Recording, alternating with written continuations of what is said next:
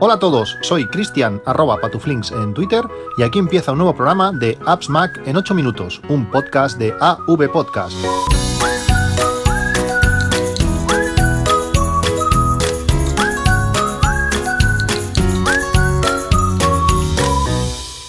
Hola a todos y bienvenidos, aunque parezca mentira, a un nuevo podcast de Apps Mac en 8 minutos. Está siendo un verano, bueno, complicadísimo, lo he dicho bastantes veces y no lo voy a repetir eh, en esta. Vamos, vamos al grano. Eh, como sabéis, creo que lo, creo que lo comenté en el último, en el último capítulo.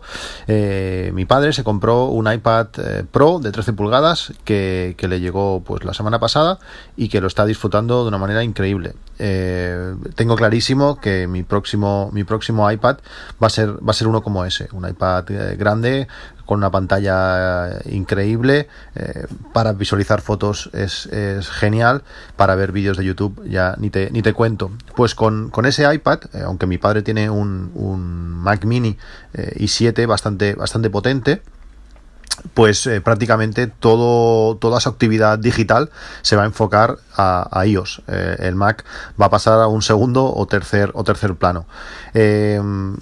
si mi padre tuviese 15 o 20 años menos, pues sería más fan de, de, la marca que yo, eso, eso es seguro. Pues como digo, para poder utilizar plenamente el iPad, hemos necesitado un par, un par de cosas.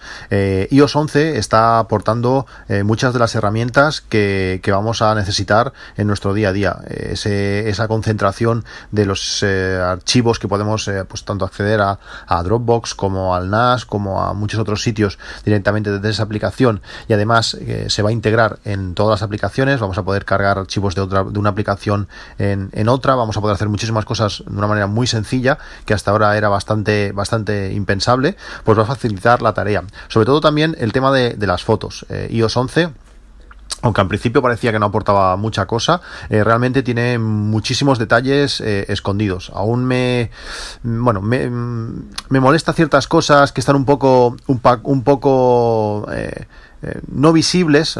por ejemplo, para poder poner una fotografía para decir que una fotografía no pertenece a una persona en concreto, tienes que estar en una vista en concreto de, la aplicación fotos. Tienes que estar donde ves todas las, fotos en miniatura, pues allí le das a seleccionar, puedes marcar las fotografías y allí le puedes decir que esta fotografía no pertenece a esta persona. Eh, en Mac es muy sencillo, pero en iOS, si te metes dentro de una foto en concreto, ahí ya no te permite decir que esa, persona no, no, es, no es la que iOS eh, cree. Eh, si, por ejemplo, él no detecta una cara en, una foto, en iOS no hay manera de decirle que, hay una persona y que esto es una cara y es, y es tal persona. Son, casos, son cosas eh, incomprensibles. Otras, otra de las cosas que, han limitado bastante es el tema de etiquetas. Eh, estoy utilizando diversas estrategias que os explicaré en un futuro para poder eh, etiquetar fotos eh, desde iOS, aunque realmente no se hace desde iOS, pero para poder eh, bueno, separar las fotografías para futuras etiquetas y hacerlo pues cuando llegue a un Mac pues de, de forma de golpe. Pero como os digo, en el caso de mi padre, el iPad para él, bueno, realmente eh, lo complementa todo para que solo, solamente tengo que utilizar eh, ese, ese iPad. El otro día fue su cumpleaños y le regalamos eh, yo creo que la herramienta que, necesitaba para poder acabar de exprimir al máximo su iPad. Es un, es un lector de tarjetas, un lector de tarjetas 3 en 1 que tiene que tiene varias formas de interactuar con todo lo que le rodea. Eh, tiene pues un, un, conector USB, un puerto USB de toda la vida, donde podemos conectarlo a un ordenador. También le aparece un micro USB para poderlo conectar a, un, a un teléfono a un teléfono Android y además en el otro extremo eh, tiene como dos capuchones en el otro extremo tiene un puerto Lightning eh, como digo, es un lector de tarjeta, podemos meter tarjetas SD y tarjetas eh, micro SD y esto nos permite, pues bueno, conectar este este lector de tarjetas directamente a nuestro iPad o a nuestro iPhone, meter tarjetas eh, SD o micro SD y poderlas leer desde, desde iOS 10 o iOS 11, es compatible con, los dos, y poder interactuar con el contenido de estas tarjetas. Como sabéis, eh, Apple dispone de un, de un, bueno, un cable que en la punta tiene un lector de tarjetas, en este caso solamente es SD, pero, es que, eh, pero está más que limitado. Solamente podemos poner una tarjeta con fotos, se abre la aplicación de fotos, podemos seleccionarlas e importarlos. Con este lector de tarjetas, lo que vamos a tener es acceso a todos los archivos de, esa, de esa tarjeta, sea lo que sea.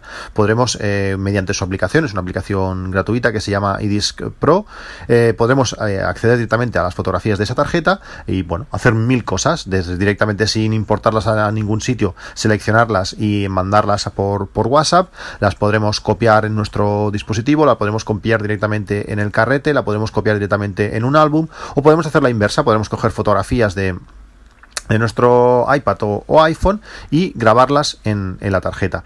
¿Cuál es el caso práctico real? En el caso de mi padre, que tampoco va a hacer tantas cosas, es, pues, por ejemplo, eh, él hace fotografías con, la cámara reflex, eh, coge la tarjeta, la saca, la pincha aquí y automáticamente pasa todas las fotos sin pasar por el Mac eh, a, a, su iPad. Bueno, eso lo podría hacer con, el accesorio original, pero cuando lo que tiene que utilizar es la cámara Van, esa cámara, mm, bueno, imitación a la GoPro o una cámara deportiva, eh, no guarda los vídeos donde los debería guardar para que iOS los reconozca con el accesorio original y con este, con este lector de tarjetas lo lee perfecto. Ves todos los archivos, esté donde estén, los importas a tu librería y ya lo tienes. Puedes hacer cualquier otra cosa, puedes coger... Eh, archivos MKV que tengas, abrirlos en otra aplicación y automáticamente se importarán a nuestro, a nuestro sistema. Eh, bueno, es, el, es la manera de interactuar con todo lo que nos rodea, además como puedes coger, eh, sacarlo del iPhone, eh, pincharlo en un PC o en un Mac y automáticamente pues tener los archivos, puedes pasar archivos de un PC a, un iPhone utilizando este, este pendrive.